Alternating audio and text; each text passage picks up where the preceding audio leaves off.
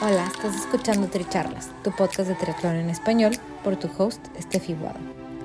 Este es un espacio donde triatletas y en ocasiones atletas de diversas disciplinas nos comparten sus experiencias y lecciones aprendidas. Además, podrás escuchar de expertos y o conocedores sobre temas que te ayudarán a potenciar tanto tu desempeño físico como mental. Nuestro objetivo es que de cada episodio te lleves información valiosa para acompañarte en tu crecimiento de mente, cuerpo y espíritu. Déjate inspirar y ponte a entrenar. Si te gusta lo que escuchas, te agradecemos compartas el episodio, nos sigas y nos apoyes con un rating de 5 estrellas.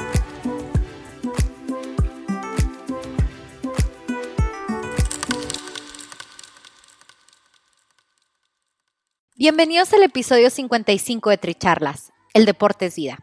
Yo soy Estefi Guado y nuestro invitado del día de hoy es Abraham Castellanos. Abraham se dedicó al triatlón por varios años, logrando ser multimedallista nacional, multimedallista panamericano y centroamericano. Durante nuestra charla, Abraham nos comparte sobre dos de sus carreras más icónicas y cómo es que su trayectoria en el deporte lo llevó a formar el grupo de entrenamiento Fit Drive. Esperemos disfruten nuestra charla.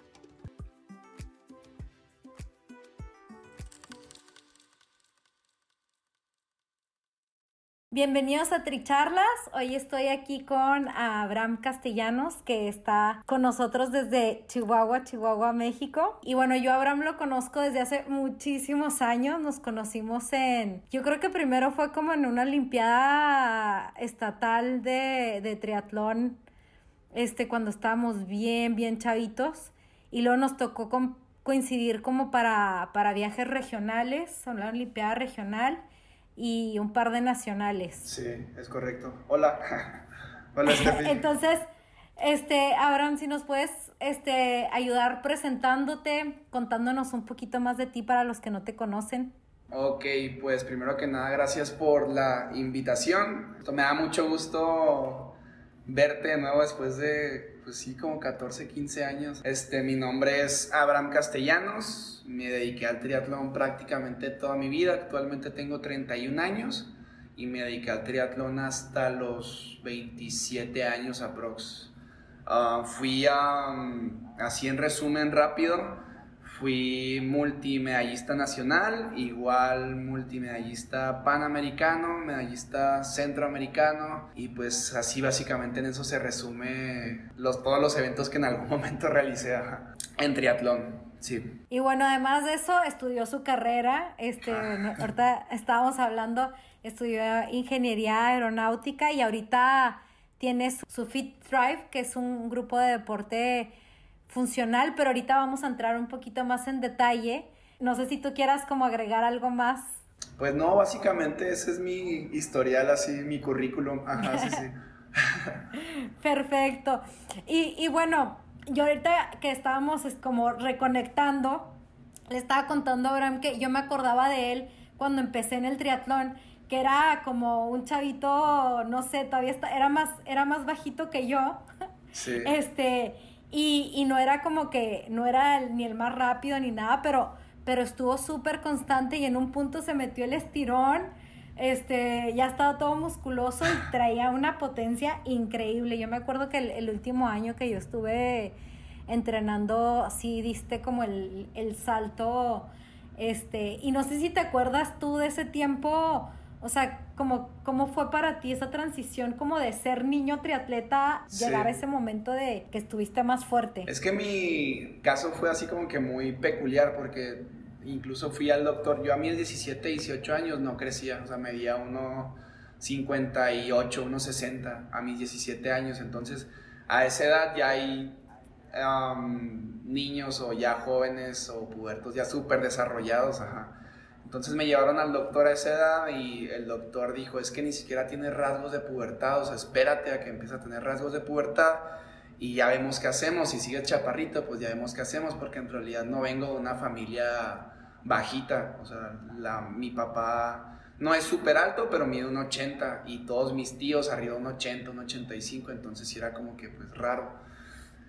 Y pues yo también ya estaba un poquito desesperado porque todos mis compañeros del deporte y de la escuela ya súper grandes y pues yo chiquito, o sea, parecía un niño en prepa, entonces era como que sí me empezó a preocupar. Fuimos al doctor y me dijo, espérate un año, espérate un año, y si en un año no presenta ni siquiera rasgos de pubertad, pues ya vemos qué hacemos, ¿no? O sea, ya vemos si metemos ahí algo, ahí un punch de lo que sea. Y ese mismo año, de 17 a 18 años, crecí como 20 centímetros. Ajá. O sea, llegué casi a un Wow, 80. yo creo que hasta te dolieron, te dolieron los huesos. Sí, no, lo que me dolían eran las articulaciones un poco, o sea, porque las, las articulaciones, o sea, los huesos crecen súper rápido, pero lo que está a su alrededor no. Entonces, en realidad es como si tú estuvieras estirando todo el tiempo un músculo, pues claro que se sí está, estaba adolorido, así como me, me costaba levantarme, tenía incluso que como que tipo calentar, como para poder empezar mi día. Pero sí, o sea, un- yo parecía una daga, o sea, estaba, crecí tanto que era un palitititito así chiquito. Y parte de ahí sí también fue como que ya empecé también a... Siempre me fue bien, o sea, en el Sí. deporte, siempre estuve como que ahí al frente y la, es una realidad que el físico es... Quien te diga que no, o sea, no tiene ni idea del alto rendimiento, o sea, el físico sí es determinante en, un, en el deporte que sea. O sea, por ejemplo, yo estaba en natación antes de entrar a triatlón y, me, y ya está, yo era campeón estatal y regional en mis pruebas de natación y a mis 12, 14 años que mis compañeritos empiezan a crecer o que les empieza a pegar la pubertad, eh, se notó el cambio, o sea, me empezaban a ganar ya fácil, o sea, entonces yo empecé a perder como la motivación de entrenar diario y es ahí donde conocí el triatlón, que es un deporte que pues es más de resistencia y no, no es tan determinante que estés alto o no. Por ejemplo, en una alberca, pues el clavado o la vuelta de campana, entre más alto y más fuerte estés, pues das la vuelta antes o lo que sea, el jalón es más amplio si estás largo o alto. Entonces, sí empezó a ser factor. Me cambié a triatlón y en mi primer nacional en Mazatlán en el 2003, me acuerdo, tenía 13 años. Um, gané, entonces fue como que de ahí agarré chispo otra vez como para, ok, sí, vamos, vámonos por aquí entonces, en lo que crezco, no te cre- o si me quedo aquí, pues ajá, sí, sí, y de ahí me agarré, o sea, mis 16, 17 años, entré a selección nacional y ya no me solté hasta los 26 años aprox, ajá. Entonces, esa, Sí. esa fue como la razón por la que entraste del triatlón o cómo fue que el triatlón, o sea... Sí, básicamente fue eso, o sea, de cuenta que yo siempre fui muy competitivo, o sea, siempre he sido muy competitivo.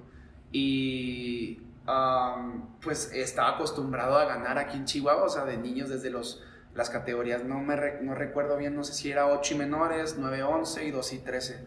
Y yo ganaba desde los 8, 9 años porque sí se me daba bastante, o sea, todo lo que sea físico siempre he sido como que mu- lo aprendo muy fácil, o sea, incluso um, después de brincando unos años, cuando terminé el alto rendimiento, yo entré a CrossFit, entonces ya ves que hay movimientos ahí un poco como agresivos en los aros y puda- entonces me salieron, me salieron así súper rápido todos esos movimientos que para otra gente que llevaba meses, pues son complicados, entonces lo físico siempre se me ha dado mucho, pero sí, cuando me empezó a ganar la gente yo en realidad entrenaba más que ellos y decía es que no puedo, y ya mi papá vio que pues ya era cuestión más de que yo parecía un niño y estos ya estaban súper desarrollados, ya fue cuando me llevó al decir, tomamos la decisión de ir al, al doctor y sí fue como que, no, pues no pasa nada, o sea, ya, ya brinqué. No, pero fíjate que eso fue ya después.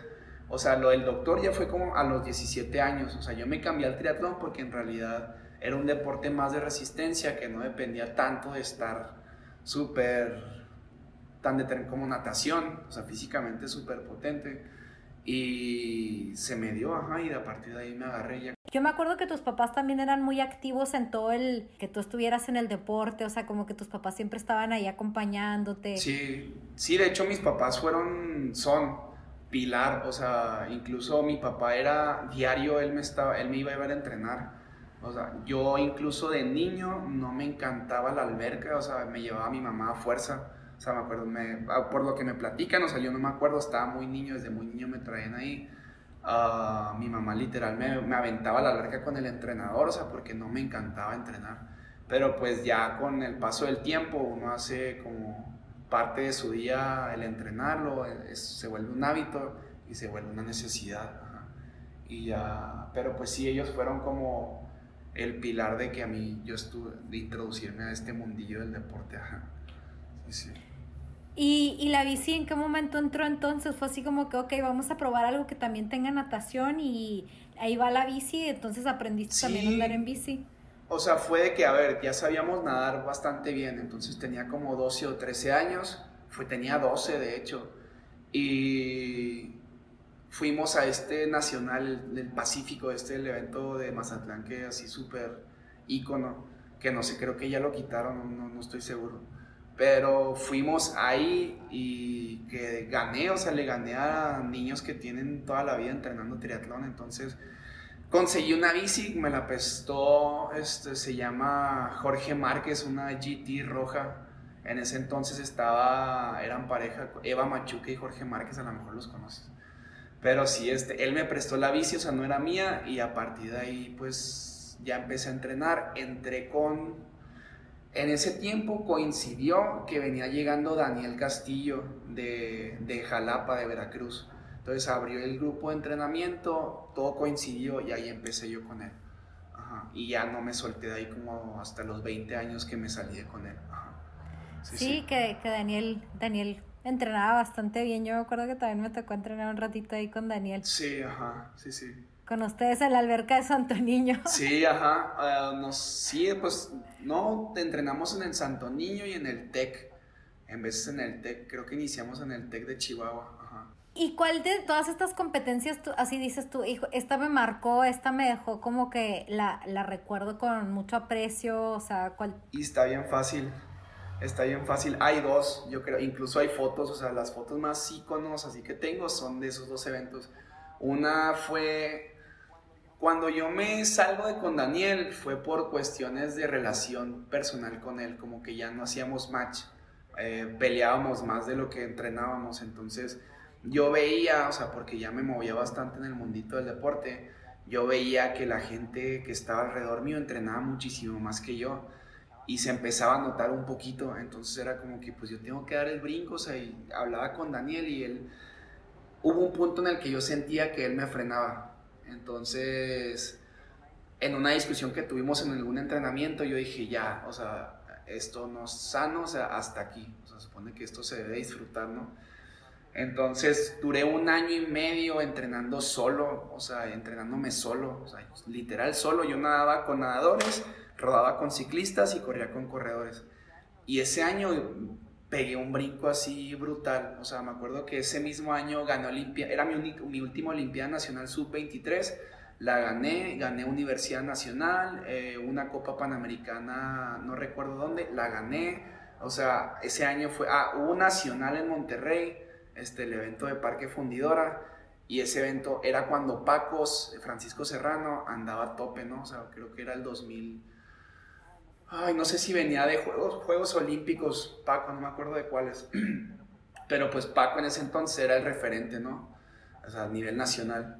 Y le, eh, él es de Monterrey, entonces todo, eh, mucha gente del mundillo del triatlón de Monterrey se volcó a venir a ver al evento. Entonces estuvo hasta, así de película porque llegamos al sprint juntos y se lo gané. Entonces fue como que incluso todo Monterrey, o sea, en la, en la meta, en, el, en, el, en, la línea de, meta, todo el mundo súper serio.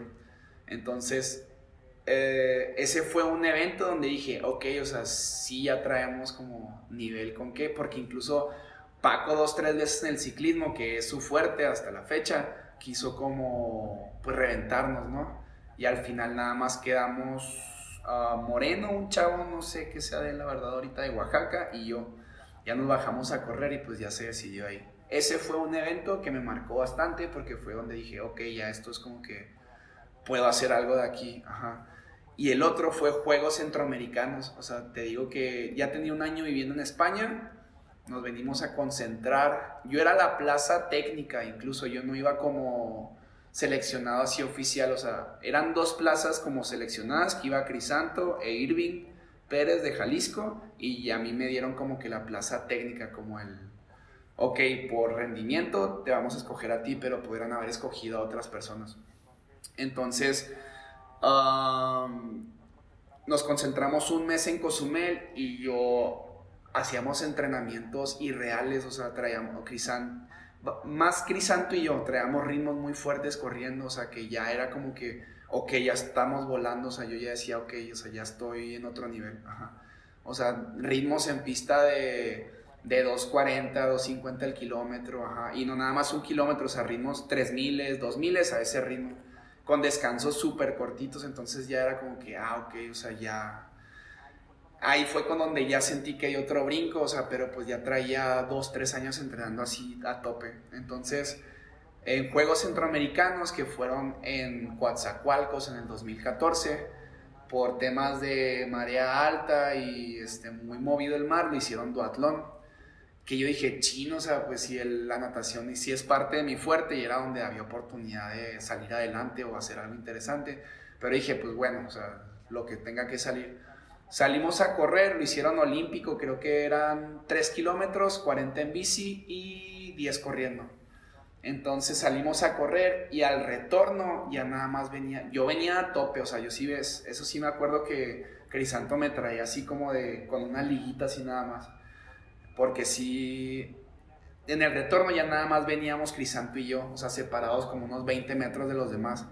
Y ya Crisanto me acuerdo, de aquí es, o sea, de aquí, o sea, aquí hacemos las medallas ya, o sea, pero amárrate uno y dale. Entonces de cuenta que así fue, o sea, me trajo así del gancho esos ese 3000 lo tiramos, me acuerdo, en 8.33, si no me acuerdo.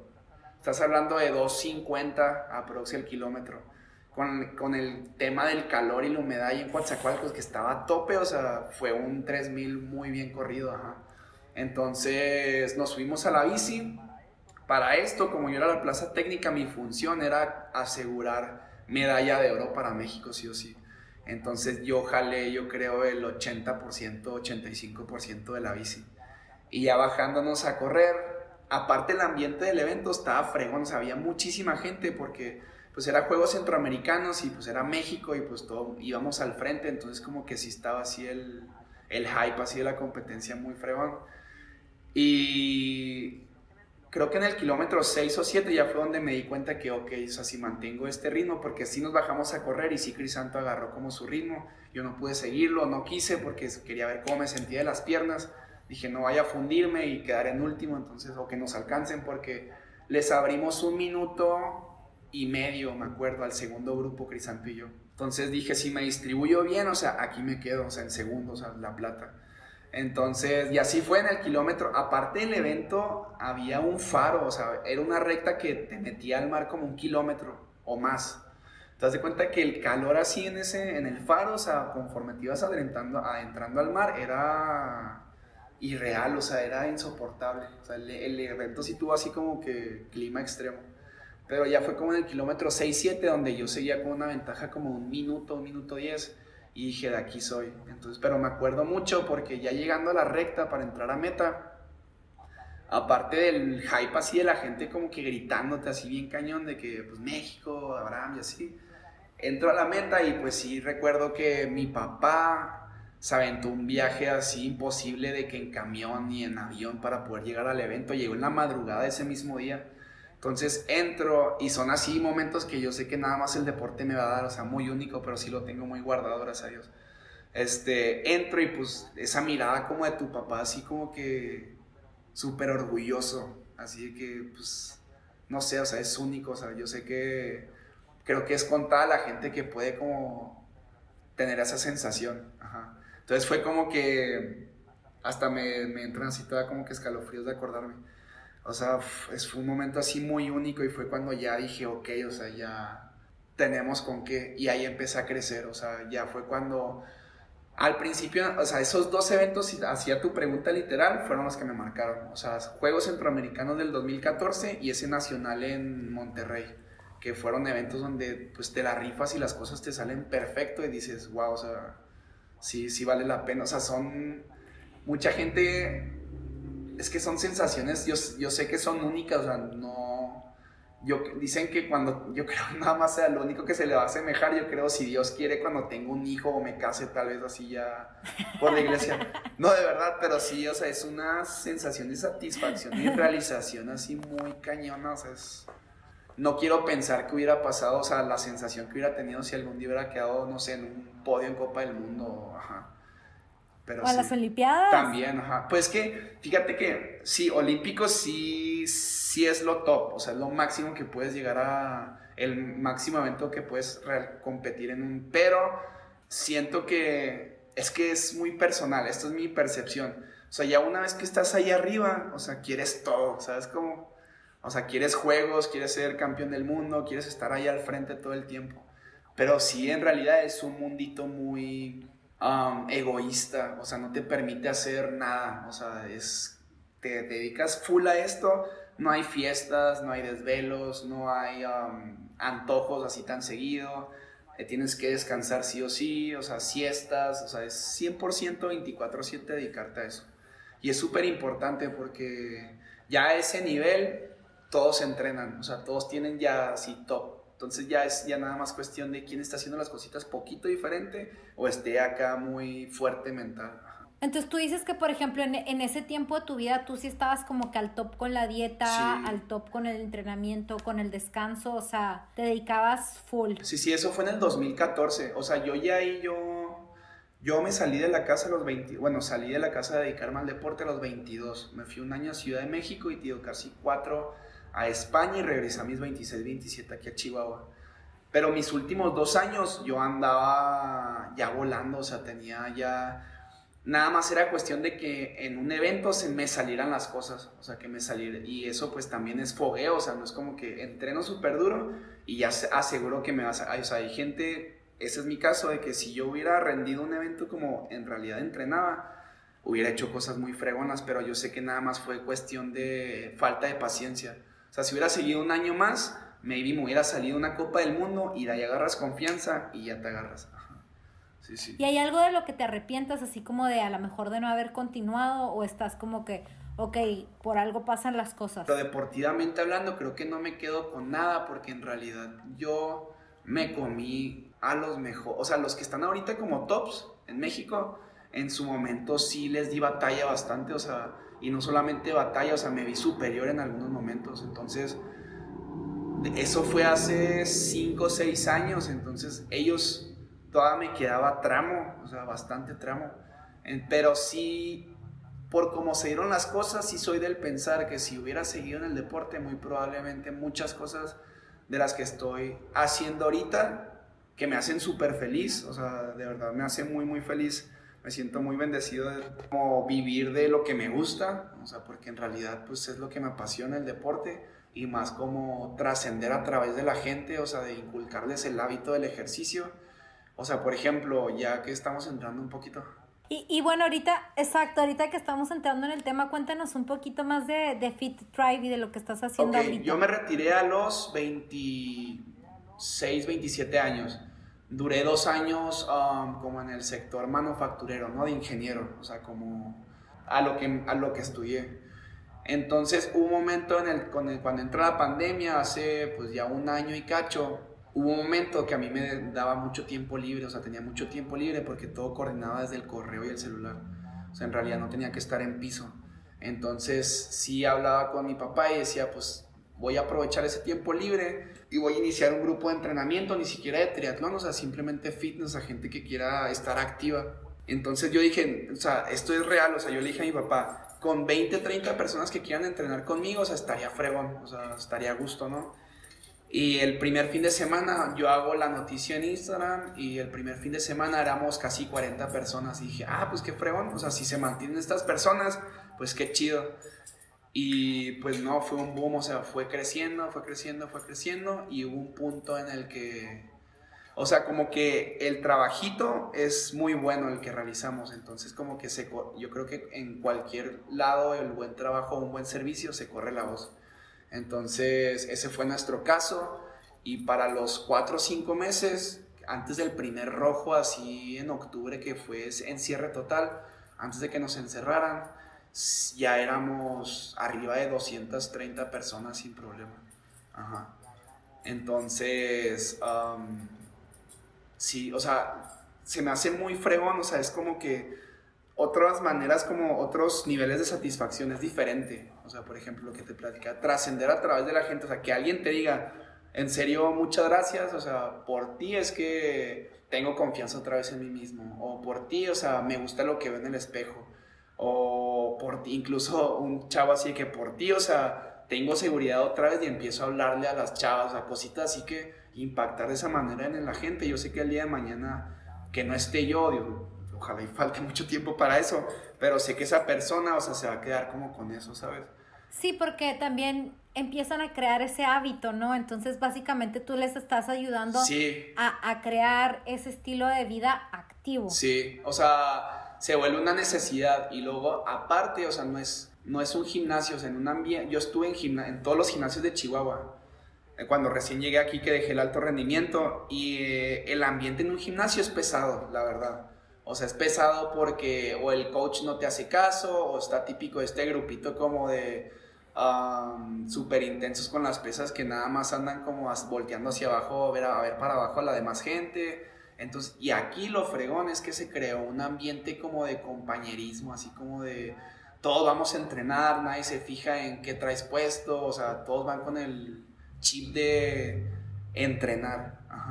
Entonces, eso también es lo que me gusta y se dio solo, o sea, también no sé si yo, bueno, de alguna manera yo influí en eso, pero Ah, eso es lo que me gusta mucho de, Fit Tribe, o sea, que es como un ambiente así súper sano.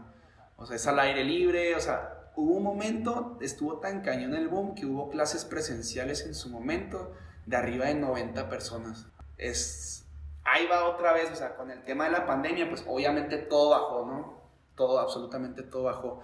Pero lo fregón fue que yo siento que nos adaptamos rápido, o sea, en cuanto nos encerraron, yo contraté Zoom, o sea, de que pagar la anualidad de Zoom y empezamos a entrenar en línea. Y eso también la gente conectó, o sea, ahorita en línea yo creo somos unas 40 personas, 50 personas, que son bastantes, pero pues ya hemos como, estamos ya distribuidos, o sea, en la República, o sea, eso es lo fregón que ya hemos tocado como que ah, otros estados.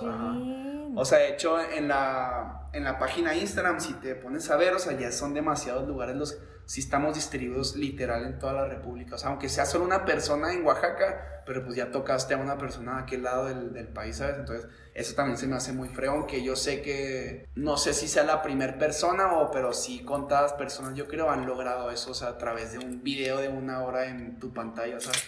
Y, y por ejemplo, Abraham, con todo esto que nos has contado, por ejemplo, ¿tú qué dirías, este, como que, qué es el deporte para ti? Y, y luego nos dices con qué ¿Con qué te gustaría que la gente se quedara? Ay, es que el deporte para mí pues lo ha sido todo, o sea, yo creo la mayoría de las cosas que incluso materiales o hábitos que tengo hoy en día me los dio el deporte. O sea, y yo si algo puedo yo transmitirles a la gente, o sea, es que el deporte, o sea, sea alto rendimiento, sea tu día a día, una horita de tu día, o sea, es, no hay nada negativo, al contrario, son puras cosas positivas. O sea, o sea, es que el deporte te enseña muchísimas cosas. O sea, por ejemplo, yo lo que sí tengo muy grabado es que el deporte te enseña que la constancia y el esfuerzo diario te van a dar resultados. O sea, y eso no nada más lo aplicas en el deporte, lo aplicas en tu trabajo, o lo aplicas en tu relación, o lo aplicas en lo que sea.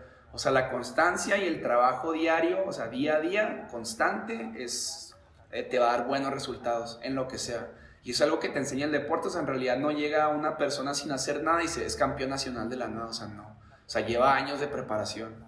Y eso sí me gustaría, por ejemplo, como que, y es lo que sí les he dicho a la gente, aquí no hay fórmula mágica, ni suplemento mágico, ni dieta mágica, ni ejercicios mágicos.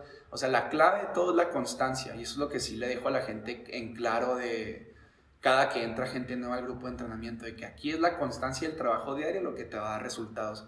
Porque es súper común que llegue gente y en un mes quiere cambios como si, o sea, como si llevara los, la vida entrenando. Entonces sí, sí trato de ser bastante realista y lo va a ver. O sea, eso no va a pasar, o sea, o a menos de que te operes y eso aún así ni siquiera en un mes vas a estar como tú quieras. Ajá. Sea, soy bastante realista porque sí hay, tristemente hay coaches que nada más por jalar gente te prometen lo que no. O sea, de que sí, conmigo en un mes, dos meses, cambios irreales, o sea, nada más por jalar gente. Entonces mucha gente, o sea, se va con la finta y pues no, o sea, la realidad es lo que te digo, si algo puedo dejar en la gente, eh, que lo estoy haciendo con la gente que traigo ahorita y la gente que va entrando y si esto llega a más gente, es de que para mí el deporte es vida, o sea, es así, es vida. Y te enseña a que en tu día a día, o sea, si te esfuerzas y trabajas diario por algo, en un objetivo, atacando un objetivo puntual, o sea, lo vas a alcanzar sí o sí. O sea, es de fuerza. A menos que eso, y se entiende, y así es la vida, que alguna enfermedad o discapacidad te limite, ¿no? Y eso se entiende, así es la vida. Pero si en realidad eres eh, objetivo y trabajas diario por lo que quieres, se te tiene que cumplir sí o sí. Abraham, y si alguien quiere unirse al Fit Drive, ¿cómo te pueden contactar? ¿Dónde te pueden encontrar? Ah, está bien sencillo. En la página de Instagram de Fit Drive estamos así. Fit Drive Fitness Team. Sí, igual a los que nos siguen en, en Instagram, en Tricharlas, les voy a dejar el, los links de Abraham, de Fit Drive, para que lo puedan encontrar. Sí, Este, y, bueno, ahí encuentran la información que necesitan para poderse unir. Súper bueno, Abraham, pues muchas gracias. Ha sido un gusto tenerte en un episodio de Tricharlas. No, gracias a ti. Y esperemos que todos disfruten nuestra charla. Sí, ojalá. Pues saludos a todos y muchísimas gracias de nuevo por la invitación. Gracias por ser parte de esta comunidad de atletas inspirando atletas. Este espacio es traído a ustedes en colaboración con Ojana Triathlon donde atletas de todo tipo nos comparten sus experiencias y lecciones aprendidas a través del deporte. Los invito a suscribirse al podcast y ponerse en contacto conmigo a través de la página en Instagram de Tricharlas, donde me pueden dar sus comentarios, sugerencias, si conocen alguna persona que tiene una historia para compartir con nosotros. Y estamos en contacto.